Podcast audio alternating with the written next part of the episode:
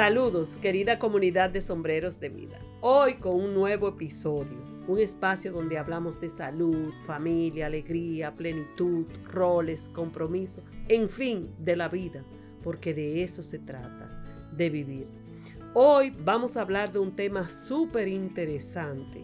Vamos a hablar sobre la salud de nuestros niños. Y para eso tengo un invitado muy pero muy especial para mí el doctor Modesto Santana, pero no antes sin darle las gracias a nuestro patrocinador, Odontodón, Odontología Dominicana, servicios dentales basados en la ética profesional, en la calidez humana y en la alta tecnología. Para sus citas, favor de contactarnos al 829-520-4648. Saludos, Santana. ¿Cómo estás, querido doctor? Un pediatra y podemos decir que especializado en puericultura. ¿Cómo estás? Muy bien, encantado de estar aquí con usted y lograr salir detrás del consultorio y llegar a un público más grande para llevar los conocimientos y de lo que vemos día a día en nuestra consulta.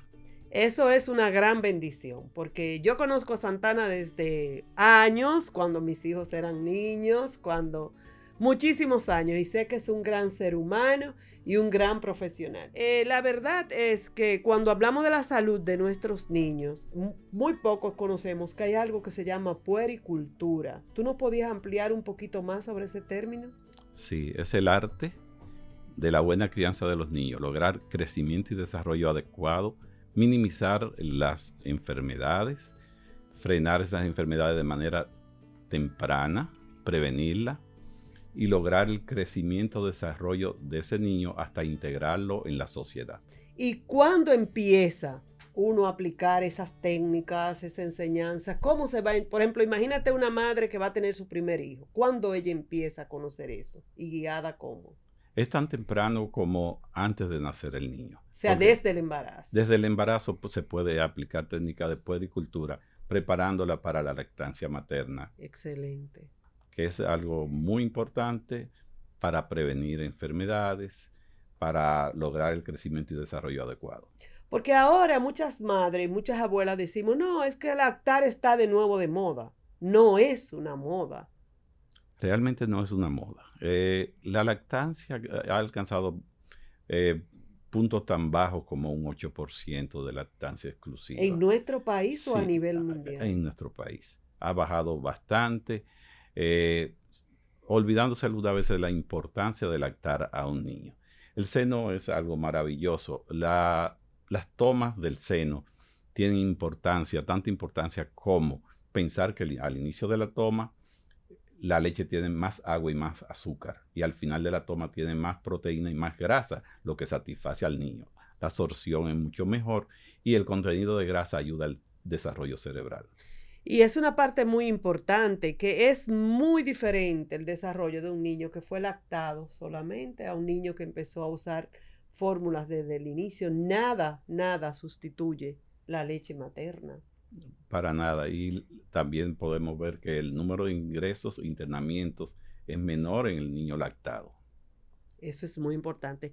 Pero además de la lactancia, ¿qué otras cosas eh, incluye la puericultura? Bueno, es la vigilancia del desarrollo. Y cuando hablamos de desarrollo, no es más que ver cómo va el desarrollo cerebral de, esos niños. Hay que entender que inicialmente eh, al nacimiento, el cerebro del niño es muy pequeño, de unos 300, 350 gramos, que se va a quintuplicar en los próximos cinco años, con un desarrollo tan vertiginoso que se comienzan a hacer interconexiones de las neuronas y a, crecer. ¿A qué velocidad? Como 700 conexiones nuevas cada segundo durante los, los primeros tres años, creando una maraña llegando a 83 mil a 100 mil millones de células interconectadas. Y te voy a interrumpir, pero sí debo decir que ahí hay dos aspectos que influyen mucho. La alimentación y el estímulo. Y el estímulo. Son los fundamentales, la alimentación y estímulo. Y a veces hablamos de estímulo y no estoy en contra, absolutamente en contra, en que lo lleven a una sala de estímulo. No, no estoy en contra de eso. Pero estimular, y eso tú me puedes apoyar en eso, es desde el papá, la mamá, la abuela que está ahí. Es la 24 horas del día, entre comillas, porque el niño duerme, que podemos estimularlo. Y tú me puedes dar ejemplos de pequeños estímulos que esos padres, esos abuelos pueden hacer. Sí, pero cuando ya se lleva a una sala de estímulo es porque ha fallado algo. Porque se puede comenzar mucho antes. ¿Qué está sucediendo actualmente? Y sobre todo ahora el periodo pospandémico. Durante cerca de dos años se duró con los niños encerrados. ¿Qué ha sucedido? Son ventanas de oportunidades que tenemos durante el desarrollo del cerebro. El, cerebro tiene como un mapa donde hay un área de la visión, el área occipital, un área de audición en el, área temporal, el área parietal integra las palabras.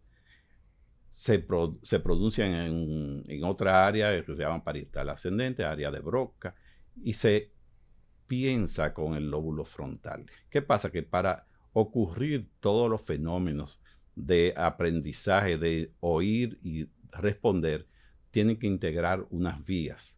Cuando es auditiva, tiene que pasar a integrarlo al área de Wernicke. Pero ¿cómo yo puedo estimular a mi hijo, por ejemplo, con un estímulo auditivo? Conversando de frente. El darle y recibir. Darle y recibir. Pronunciar adecuadamente. Jugar. Leerle. Son los es fundamental. Entonces volvamos a leer cuentos. Volvamos a leer cuentos. Volvamos a leerle un libro. No solamente le entreguemos esta ayuda idónea que yo tengo aquí en este momento. La, tablet eh, antes de los tres años, por cada media hora, se pierde un gran por ciento de la posibilidad de integración de ese pensamiento. De integración de ese pensamiento. Tú has dicho una palabra muy importante, porque ahorita quiero pasar esa palabra de integración a ese pensamiento, a integración con lo que les rodea, porque es otra parte importante. Esos niños se, se olvidan de sí. Claro que sí. Tú le puedes pasar por el lado diez veces.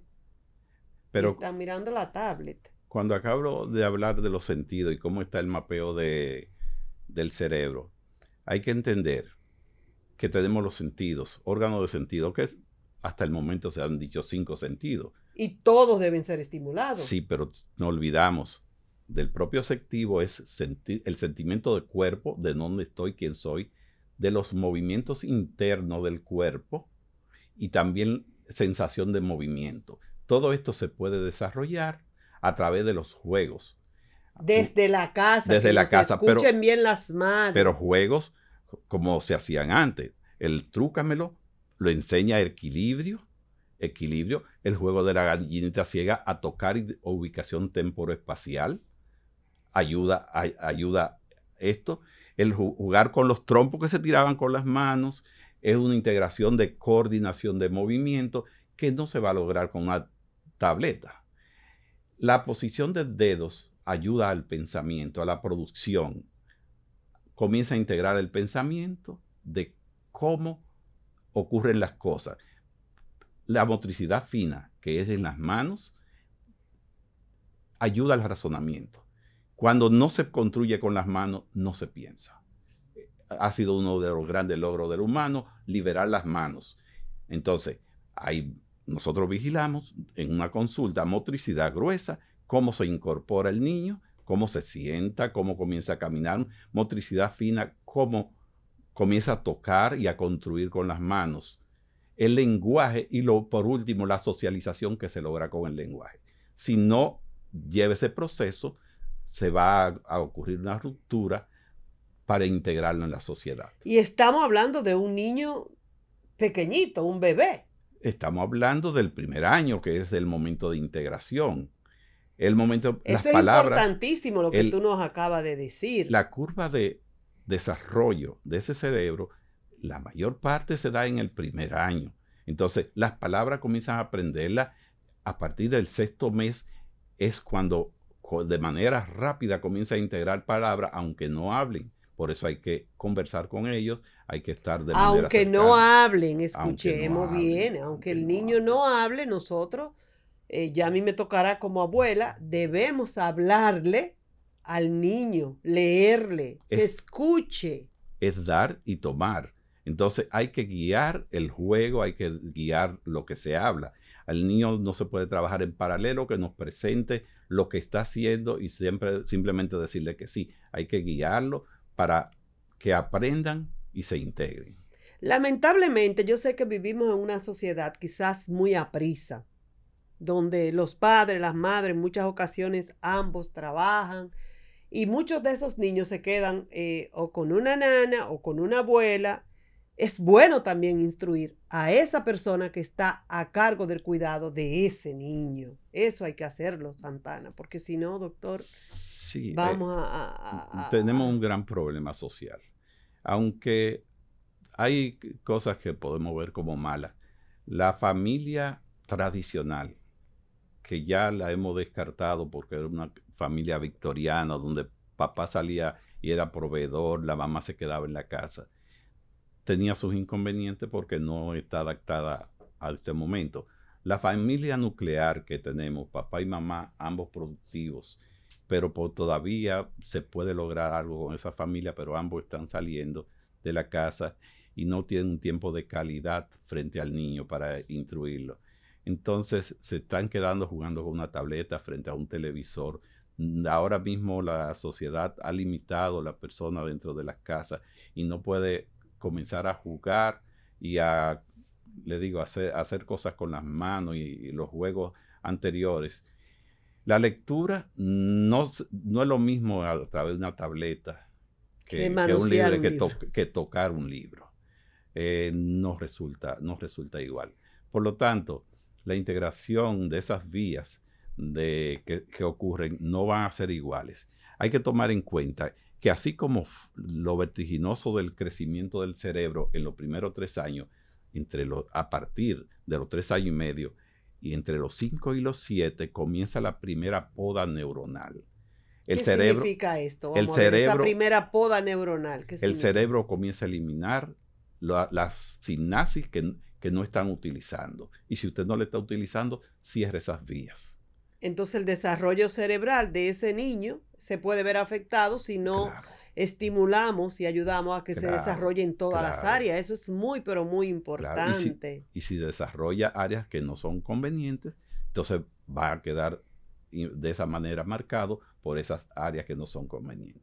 Tú tocaste un tema muy importante y es la y de, yo muy a menudo escucho con mis amigas, que muchas son abuelas ya, que es como una generación de niñitos burbuja que tenemos en este momento, que estuvieron, vamos a decirlo así, en cuarentena en la casa porque nacieron en tiempo de la pandemia. Entonces se limitaron aún más en lo que es compartir con otro niño, lo que es compartir con otra persona. Y hemos visto entonces, ellas dicen, no, es que esos virus andan porque ese niño nunca compartió con más nadie. Tú como pediatra, ¿qué puedes decirme de esa parte? Sí, la pandemia ha venido a hacer unos cambios absolutos en lo que se está viviendo en, el mundo. ¿Por qué digo en el mundo? Hubo lo que se llama silencio epidemiológico. Al estar todo el mundo confinado, las enfermedades eh, dejaron de circular muchas de estas creando unos grupos susceptibles a enfermar. Antes, en el periodo pre uno podría ver, de manera secuencial en los periodos fríos en el norte, un periodo de gripe, influenza, en el periodo entre diciembre y marzo, y en el cono sur se podía ver entre junio y agosto que habían enfermedades respiratorias. Ahora, luego que ocurrió el silencio epidemiológico, donde no ocurrían, eso se ha trastornado y en ambos polos está ocurriendo que hay dos periodos epidémicos en el año. Se dejó de vacunar un poco en cuanto a influenza. Se descuidaron Sí, entonces solamente se enfocó en COVID, Tomando en cuenta que sí se puede poner la vacuna al mismo tiempo en brazos diferentes, se puede poner y no hay ningún inconveniente y sobre todo la vacuna tetravalente de influenza. Pero solamente estamos hablando de influenza. Son muchas enfermedades de transmisión por vía respiratoria, como virus incisional respiratorio que nos afectó también el año pasado, que es el que produce bronquiolitis, el CRUP, que es muy temido porque cierra vías respiratorias y muy agresivo. Muy agresivo, muy agresivo. Entonces, tenemos la influenza y enfermedades que se asocian a la influenza, como eh, otras bacterias como neumococo, y ahí vienen las neumonías ya tremendas que tenemos en, estos periodos. Sí, también eh, el, compartir esos niños con otro, con el colegio, todo ha sido el abrirse con los primitos, eh, hasta con los abuelos, nadie visitaba a nadie, fue una época difícil, pero estoy sumamente emocionada con esto de los estímulos, porque es que cambia, yo sé que es otra generación, que es otra forma de vida, pero hay cosas que debemos mantenerla por salud y ahí están los estímulos. Sí, por, ah, por lo que se llama socialización, que es lo último del, del periodo de desarrollo. Un niño que no socialice de esa manera, eh, dentro de los juegos, pongamos un juego, eh, se jugaba al detective y Ladrón y, policía. Entonces, aprendían roles, intercambiaban roles y así aprendían el rol social. Aprenden un rol, un rol social que no se puede aprender con una tableta. Eh, le digo, hay juegos donde puede tocar la textura de lo que y desarrolla eh, las sensaciones en, en, las manos. Desarrollo de juegos con la mano para habilidades, inclusive le hablaba de las sensaciones del cuerpo. En la medida en que se hace esos ejercicios, hay controles para dominar el cuerpo, cosa que no se está logrando ahora. Algunas veces uno ve niños que no saben correr. Que no saben correr. No saben correr. Sí, porque también muchas veces es sábado y domingo, papá y mamá está cansado y no hay tiempo de llevarlo a un parque. O sea, tenemos, tener un hijo es un compromiso y una responsabilidad y quizás uno de los más grandes regalos que la vida le puede dar a una persona, pero implica una responsabilidad, porque un bebé solo no puede. Eso yo no ni siquiera montar bicicleta. Hay niños que, que no saben montar bicicleta. Y no o no tienen la, la destreza. la destreza. Pero pasando, es tan amplio esto eso mismo que estamos hablando pasa a una etapa posterior, que es la más temida, la adolescencia. En la adolescencia también se hace poricultura, pero ya en ese momento, cuando vienen los cambios hormonales de la adolescencia, ya el niño comienza a, a despegarse de la casa y a comenzar a asumir lo que le dicen los pares. Comienzan los modelos inadecuados fuera de la casa comienza a ser blanco de muchos desaprensivos que le comienzan a ofrecer las primeras drogas que no son adecuadas, el alcohol, el cigarrillo. Para no mencionar otras que andan en nuestras calles. Entonces, eso mm, trastorna completamente en nuestra sociedad. Tengo gran preocupación hacia el futuro.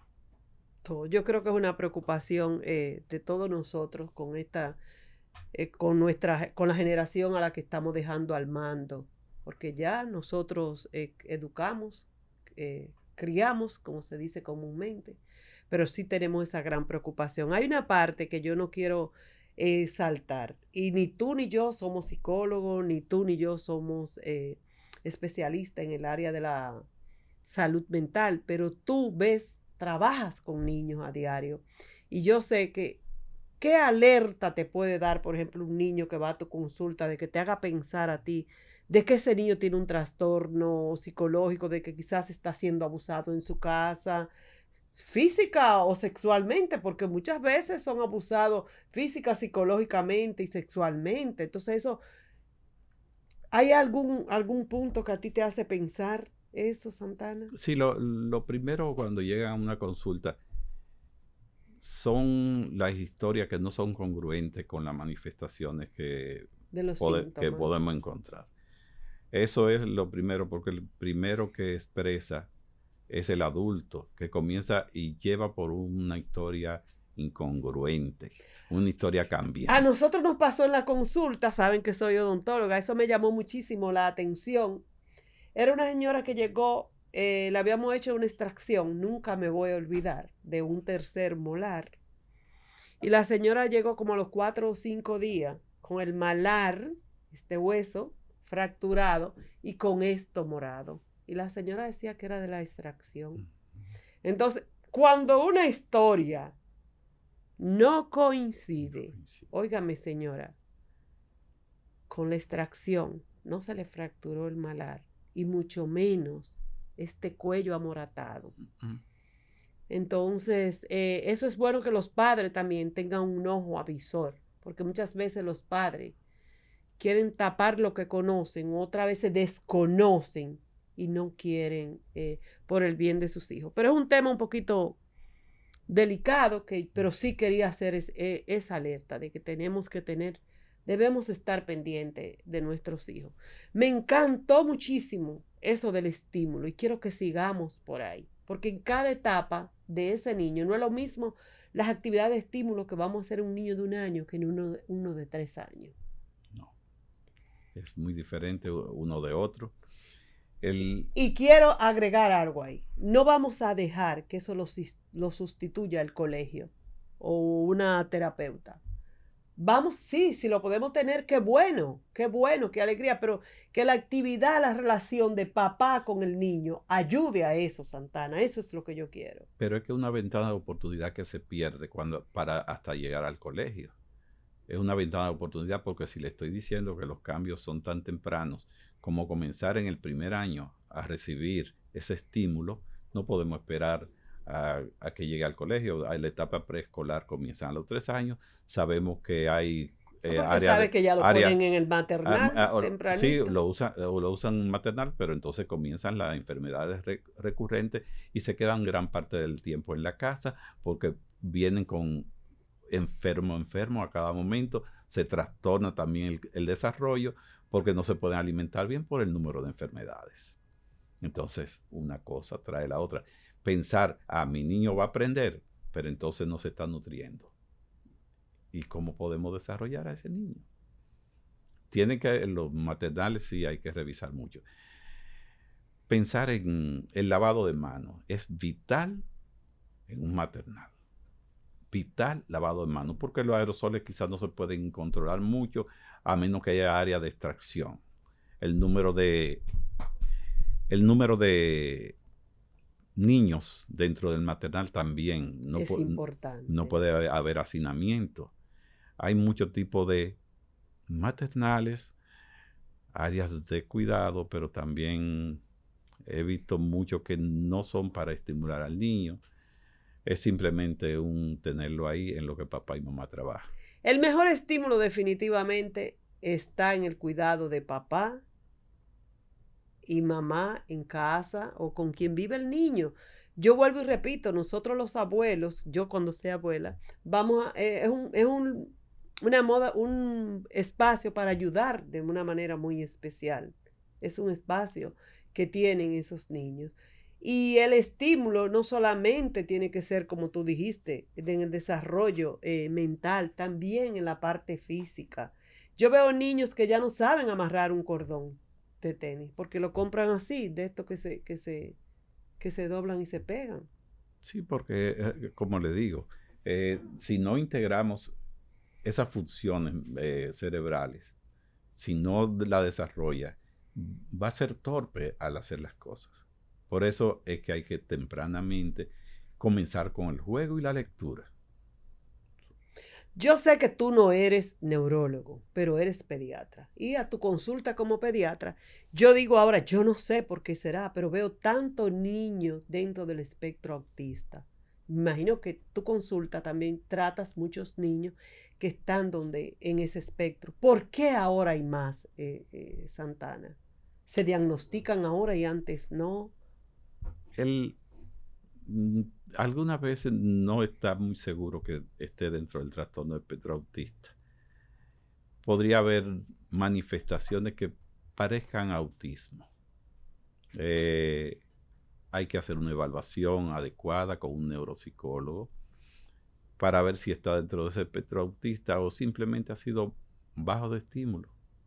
Porque el autista, eh, de manera permanente, no hay una recuperación pero también otros que no tienen un lenguaje desarrollado temprano porque no han oído hablar. Y durante el periodo de, había mascarilla también, no veían mucho las caras. permanecían muchas personas con mascarilla, entonces no había un intercambio. Hay un alejamiento de, lo, social y eso confundiría dentro del trastorno de espectro Una pregunta, como la que menos conoce del tema, te lo quiero hacer. Vamos a aclarar algo. ¿El autismo es hereditario? ¿Tiene un factor genético? ¿Qué, ¿Cómo, ¿Por qué causa se da? Se ha alegado factor hereditario, pero no hay una causa completamente conocida. Sí estimo que debe ocurrir alguna alteración en las vías de neurotransmisión. ¿Quién lo está produciendo? No sé si la fármaca de estímulo, no sé si sustancias que ingieren. Eh, se, ha, eh, se ha hablado de, se ha asociado a personas, se ha asociado a la edad de los padres no hay una causa. Sin embargo, es como que es común que una pareja que tiene un niño autista, como que el próximo sea autista. Sí, sí, por eso se ha, asociado. Entonces, por eso te hice la pregunta, porque es muy común eso. Claro, claro que sí. Es muy común, pero entonces no estamos definidos de que... No está definido eso como tal. El niño autista y ese es uno de los temas que, es, que a uno le preocupa más, es que haya una inclusión mayor en la sociedad, porque la verdad es que para los padres eh, eh, es difícil en una sociedad como la nuestra, donde no hay tanta inclusión, donde le da trabajo hasta muchas veces que sean aceptados en un colegio.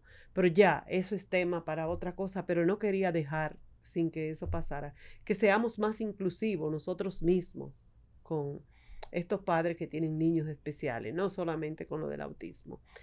Me imagino que el pediatra es uno de los primeros que da la voz de alerta a esos padres. Claro que sí. En, el momento de las revaluaciones podemos notar esos niños ausentes. ¿Desde qué tiempo más o menos? ¿Desde entre el tercer y sexto mes ya tan temprano. Se, puede notar que el niño no, no socializa, no hace contacto visual es tan temprano como eso que podemos notar algunos. Que hay algo que no está bien. Sí, no hacer contacto visual, a pesar de, de que las vías ópticas están bien. Vamos a hacer evaluaciones eh, oftalmológicas y todo está bien. Y Traduciéndolo a un español llano, el padre le habla, la madre le habla, la abuela le habla y el niño está ausente, como si no le están... Ausente y no fija, no hace contacto y la sonrisa social que hace el niño pequeño. No hace la sonrisa social. Entonces ya desde esa época puede, y eso es importante para todas las madres de la comunidad y padres de la comunidad de sombreros de vida que nos escuchan. Vamos a estar atentos a los estímulos y respuestas de nuestros hijos. Eso es muy importante, estar atento a ese estímulo que yo le hago y a esa respuesta que él me da. Y sin embargo, hay otros síndromes que no, ya sabemos, desde que nació ya sabemos, lo podemos saber. Eh, por ejemplo, el síndrome de Down, que uno de Down, perdón, que es uno de los más comunes, ya al nacer hay características que no van a hacer eh, pensar en él. Sí, pero es muy diferente un síndrome de Down y también existen algunas noxas o lesiones, un, datosoplasmosis, la sífilis. Eh, hay una serie de enfermedades, la meningitis, eh, eh, temprana pueden provocar daño a nivel cerebral, pero ya es otro el caso. Ya es uno, otro ve la hipoxia al nacimiento, también puede, producir parálisis cerebral o eh, son ya otros eventos mayores. Sin embargo, una condición que se ha dado con esta generación que nació en la, en la pandemia es que son niños y sé, pero lo quiero volver a tocar, que le dicen niños huraños como que no, todavía no se han soltado, que los padres tal vez han tenido que trabajar más para que puedan socializar con... Es que precisamente no pueden socializar porque no han pasado las etapas, no puede, no tienen un lenguaje bien desarrollado, no interactúan con otros niños. Entonces es, la, la, última fase en, que vemos eh, la socialización está, lo le dije, la motricidad gruesa, fina, lenguaje y socialización es la forma como se va integrando y se va viendo el desarrollo del niño. Santana, pero el tiempo se fue y nos quedó todo por, por, por, por hablar. Pero yo no quiero que el tiempo se vaya y que se termine esto sin decirle a cada padre, a cada madre, lo importante de esa consulta periódica que debe tener el niño con el pediatra. Eso es vital, porque el cambio en un niño es muy rápido y eso tú lo sabes mejor que yo. Y de un mes a otro pasa muchas cosas. Casi de un día a otro, porque si le hablo de 700 interconexiones cada segundo, eh, desde el nacimiento, es, son un cambio de día a día. Entonces, el no evaluar y darse cuenta tempranamente que está ocurriendo un problema es una pérdida, es ya no, se puede volver atrás. Es bueno evaluar, es bueno intervenir tempranamente a, ese niño y lo, mucho más importante, es bueno estar cercano al bebé, a la bebé, para lograr en un futuro un hombre de bien, una mujer de bien que se pueda integrar en la sociedad. ¿Cómo? Alimentándolo y estimulándolo. ¿Y qué cada qué tiempo debe la mamá, el papá llevar a ese niño recién nacido donde el pediatra, que está saludable, que no tiene nada. El niño está saludable. Pero ¿cuándo yo lo debo llevar? Sí, los primeros seis meses debe ser mensual.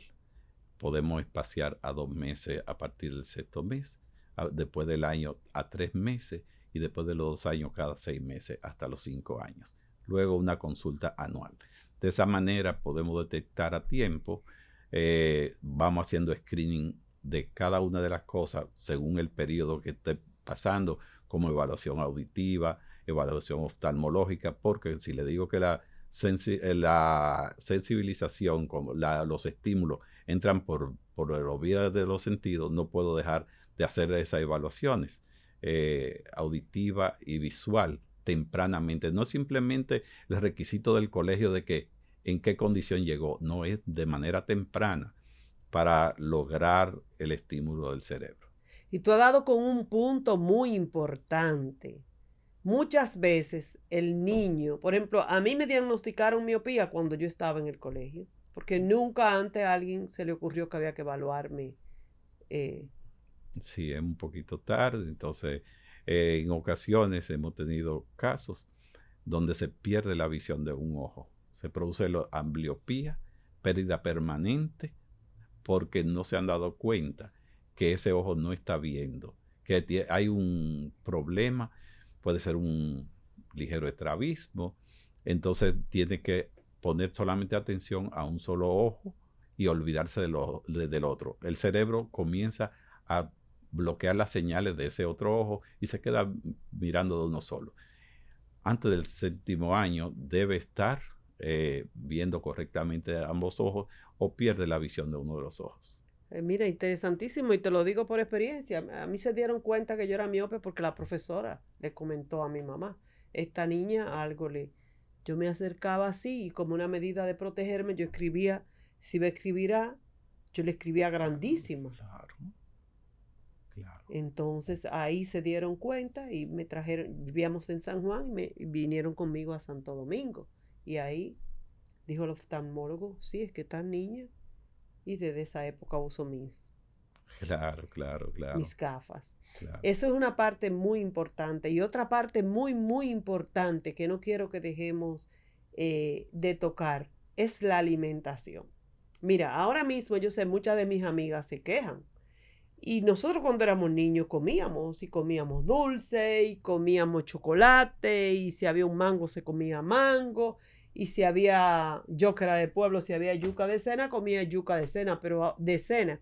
Pero ahora, las madres de ahora, esto no puede comer por esto, no puede comer esto por aquello. Es como muy diferente la en cuanto a la alimentación de mi época a la época de ahora. Sí. El, básicamente la alimentación.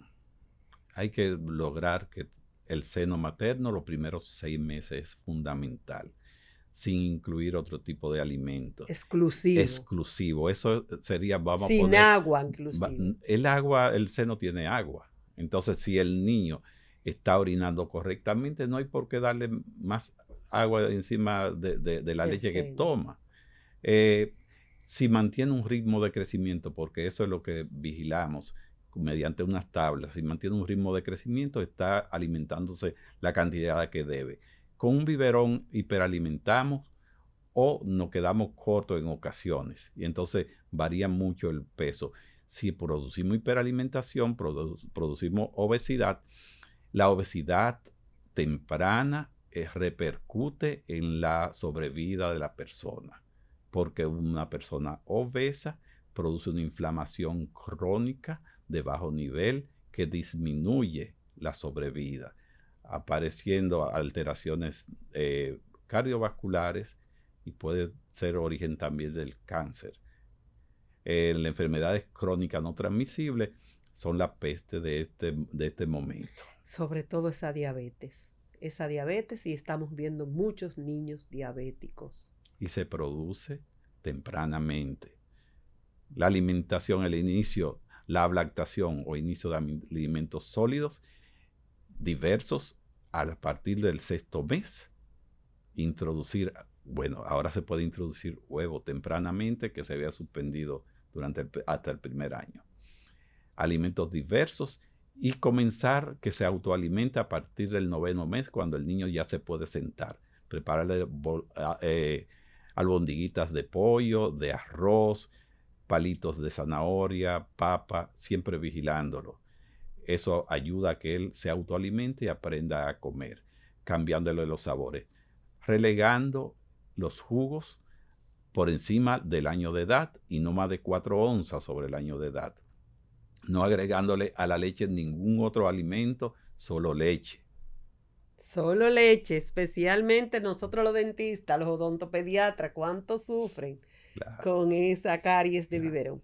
Bueno, Santana, yo creo que es hora de despedirnos de nuestra comunidad de sombreros de vida darte las gracias por habernos acompañado con un tema tan importante que, que está tan en boga en este momento, que son tantos niños enfermos, esa preocupación de las madres, de las abuelas, que un virus, que otro virus, que un virus estomacal, que un virus es respiratorio y ha sido una generación de estos niños que ha sido muy golpeada, pero no antes si tú de pedirte de nuestra comunidad y exhortar un consejo tuyo para estos padres y madres nuevos que tenemos en estos momentos.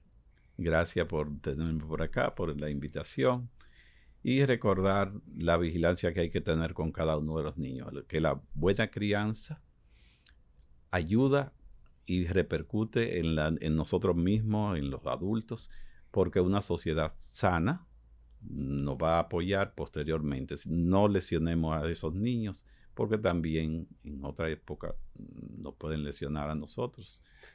Muchísimas gracias. Yo quiero agregarle algo a esa exhortación del doctor Modesto Santana. Y es una parte muy importante. Cuando decimos crecer sanamente, no incluye solamente el que ya tenemos dos años, tres años, cuatro años. No, está la parte de crecer como ser humano. Y los seres humanos somos cuerpo y alma. Esas dos cosas tienen que crecer sanamente. Y nosotros como padres, y la sociedad jugamos un rol muy importante en estos seres indefensos, preciosos y hermosos que son nuestros niños. Así que vamos a cuidarlos, pero a cuidar su cuerpo y su alma. Y por favor, no olviden suscribirse a nuestro canal de YouTube, activar la campanita y también escucharnos por Spotify. Bye y bendiciones.